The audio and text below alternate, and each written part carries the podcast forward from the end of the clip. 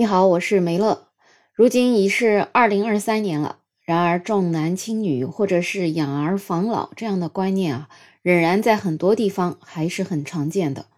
很多有儿有女的家庭，女儿就是嫁出去的女儿，泼出去的水；而有很多看似生了女儿很开心，生了儿子好像不开心的人，那也是因为他已经有一个儿子了，再来一个儿子啊，这个两个建设银行他就受不了了。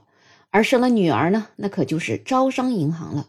这个核心意思啊，就是生了女儿就不用花钱了，而生儿子就要为了儿子娶妻生子，花很多很多的钱。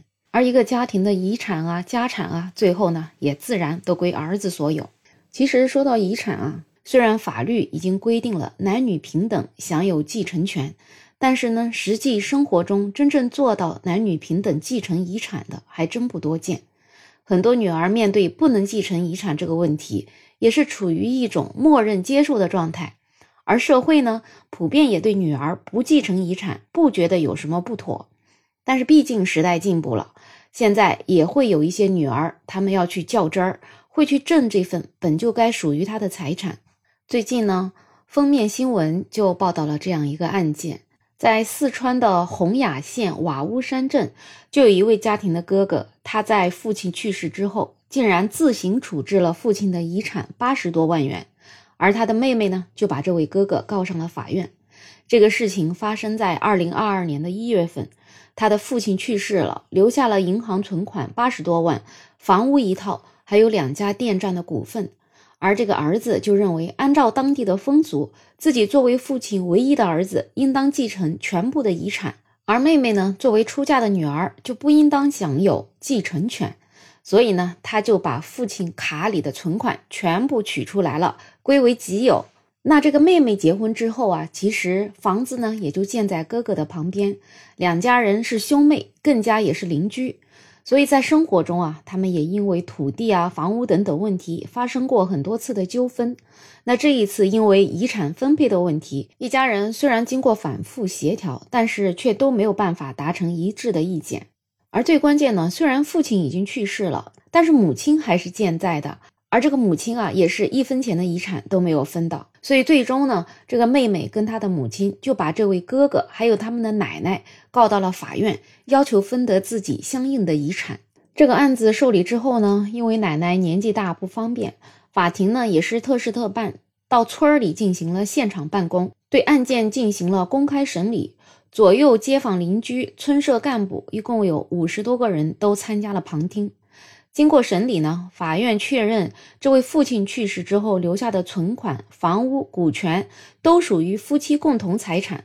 因为这位父亲呢生前也没有立遗嘱，所以呢他的个人财产按照法定继承来办理。法院就认为两位原告妹妹和妈妈作为第一顺序继承人，有权在法律规定的范围内继承父亲的遗产。最后呢，判定这位母亲就能够获得财产的八分之五的份额，其中呢有二分之一是作为夫妻共同财产的，另外有八分之一是作为他的第一顺位继承人分到的其中的八分之一。而作为父亲的女儿呢，也自然分得了八分之一的份额。对于这个案子的判罚，在法律的框架之内其实是毫无争议的，所以这样的结果是合理合法。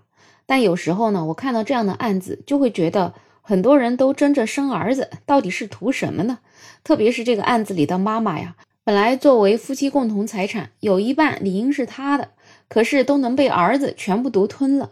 这样的儿子真是父母的好大儿啊！这个案子吧，这样子判，感觉还是蛮令人大快人心的。然而在现实生活中，大多数的家庭仍然是由儿子来继承家产。我总结了一下，感觉应该是有两点原因。第一呀，一家当中只要有儿子的，按照风俗就是由儿子继承家产了。很多人觉得这都什么年代了，只能由儿子继承遗产，这怕不是回到大清了吧？那事实还真的很遗憾，现实对女儿就是如此的残酷。很多家庭就是有这样的观念，而且呢，把这种观念冠以传统风俗这样的名号。就比如说这个案子里的哥哥，他自然就觉得他作为儿子就是唯一的继承人，所以这个遗产不是他得，那是谁得呢？如果不是说他们兄妹俩感情不太好，这个妹妹啊跟他较真儿要去告他，那这个财产也就顺理成章的归他了。所以这就是我总结的第二点原因，因为有一些女儿也是默认这样的风俗，才让这样的风俗得以保持。很多女儿从小就接受家庭的教育，这个家呀，未来是哥哥或者弟弟的，你迟早呢是要嫁出去的，就是别人家的人。那长此以往，女儿就觉得这样的做法，那可不就是天经地义的呢？等到自己的父母离世的时候，那这里的遗产觉得由自己的哥哥或者弟弟来继承，一切都是应该的。当然，也会有一些女儿觉得这样的做法不妥，但是呢，迫于世俗的眼光，也不敢去争，或者是没办法。争不了，所以在很多地方，女儿一旦嫁出去，在经济上就完全脱离了原生家庭。而这样的地方啊，竟然也包括像我生活的苏州这样的发达地区。因为我自己就有两个女性朋友，她们的老家都是在我们苏州的江南水乡。家里拆迁之后啊，得到了很多房子，可惜这些房子按照风俗都归他们的哥哥所有。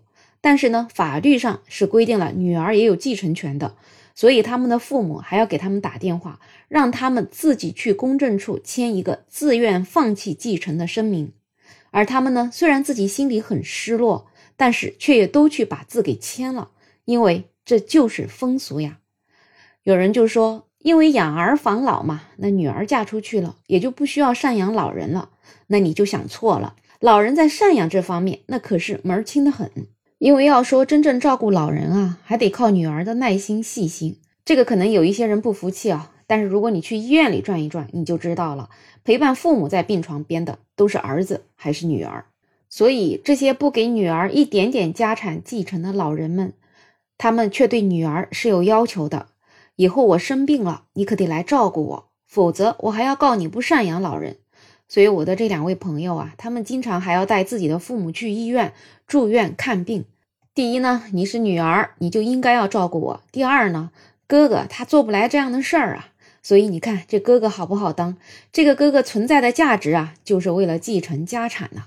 所以每次遇到这样的事情啊，我都会觉得挺气人的。但是呢，现在的社会风气还真的是这样的。所以呀，有时候我提出一些不同的看法，甚至还会被人批评说我不了解我们的传统。而我就想说，这样腐朽的传统，不了解也罢。所以我也是真心的希望时代能够再进步一些，我们这些所谓的传统也能够离大清更远一些。而我们作为女孩的，也能够多多了解自己的权利，也能够多多争取自己应有的权利。那不知道对于这样的风俗，你有怎么样的看法呢？